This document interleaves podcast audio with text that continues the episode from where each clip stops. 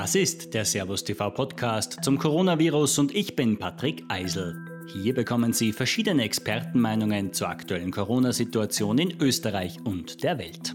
In dieser Folge erklärt der Primar für Innere Medizin und Leiter des Corona-Krisenstabs in Salzburg, Richard Greil, warum er mit einer starken zweiten Corona-Welle in Österreich rechnet wenn sie diese Erkrankung am Beginn extrem stark unterdrücken, sodass sie auf einen sehr niedrigen R0-Wert kommen, so wie das in Österreich im Moment der Fall ist, also eine geringe Durchseuchungsrate der Bevölkerung haben, dann ist die Gefahr sehr groß, dass der zweite Gipfel sehr, sehr hoch sein wird.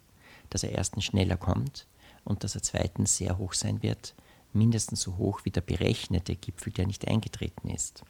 Ähm, die Frage, wann ein solcher Gipfel kommt, äh, darüber oder dass ein solcher Gipfel kommt, ist eigentlich in allen Berechnungs- und Erwartungssystemen der Welt gleich, nämlich dass es den geben wird. Es gibt eigentlich niemanden in der wissenschaftlichen Welt, der das nicht erwartet.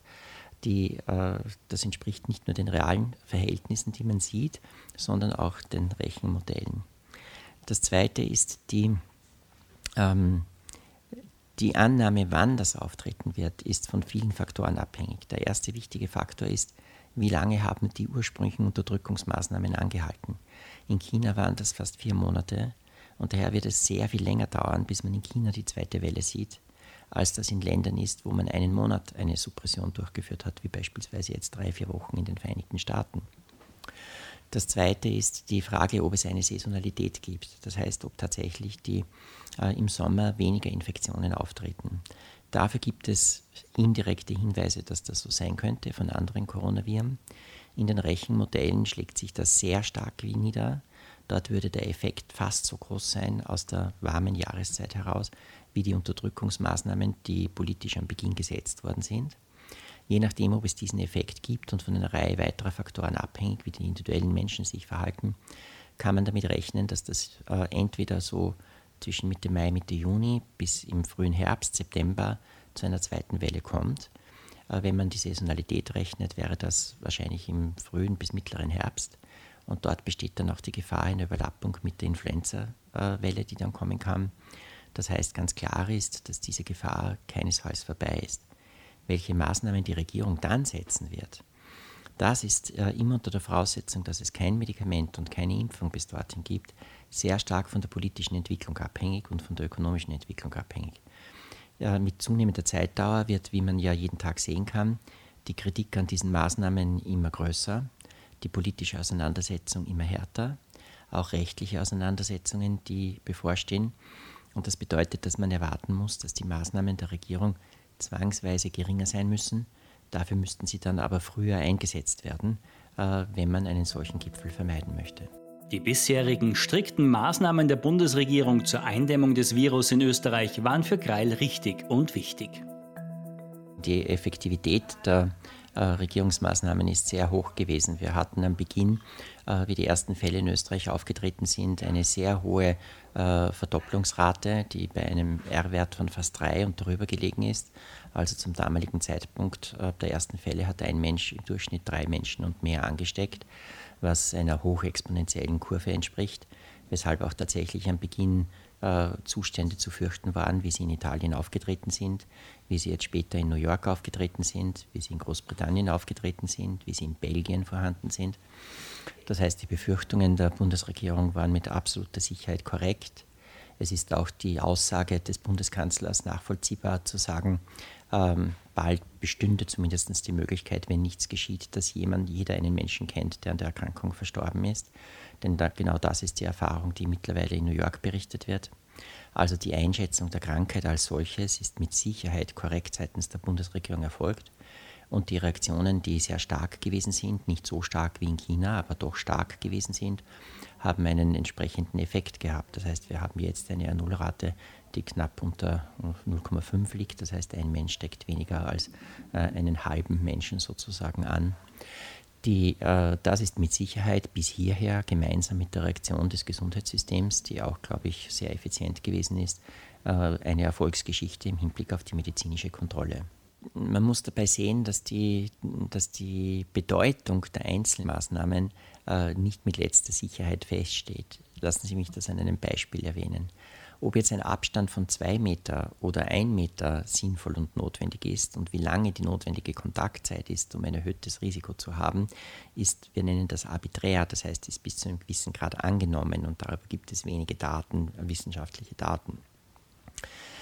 Das äh, ist einfach irgendwann eine erfolgte Definition, äh, die daraus resultiert, je länger der Kontakt und je kürzer der Abstand ist, den man mit einem Menschen hat, umso höher ist die Infektionswahrscheinlichkeit. Es hat sich auch herausgestellt, dass die Überlegungen und Hypothesen zu, einem, äh, zu einer Herdenimmunität äußerst fragwürdig sind äh, und die, äh, diese Überlegung am Beginn äh, dieser Epidemie oder Pandemie in den Vordergrund zu stellen, wäre vollkommen fahrlässig gewesen.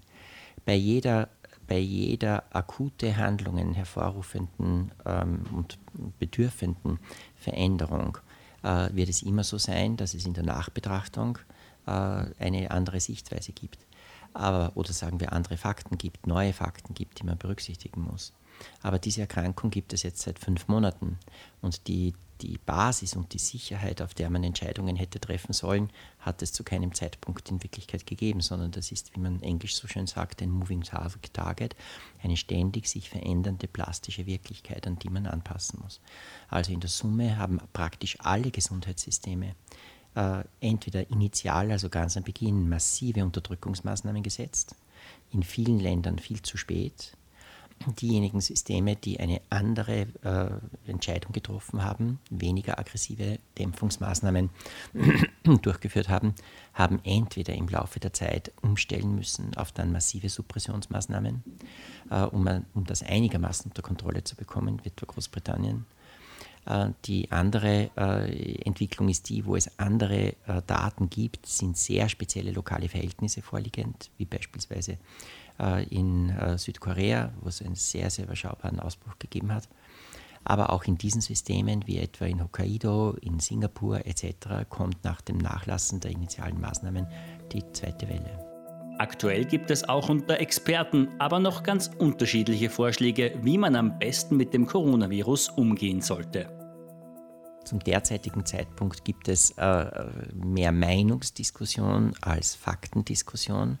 Und das Kennzeichen von Wissenschaft ist, dass sie immer faktenbasiert ist. Also gute Wissenschaft ist faktenbasiert, ist überprüfbar und ist nicht meinungsabhängig. Die äh, Interpretation der, der Biologie dieser Erkrankung ist weltweit vollkommen gleich.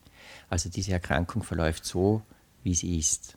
Äh, auf durch, bestimmt durch das Virus letzten Endes in allen Ländern der Welt gleich.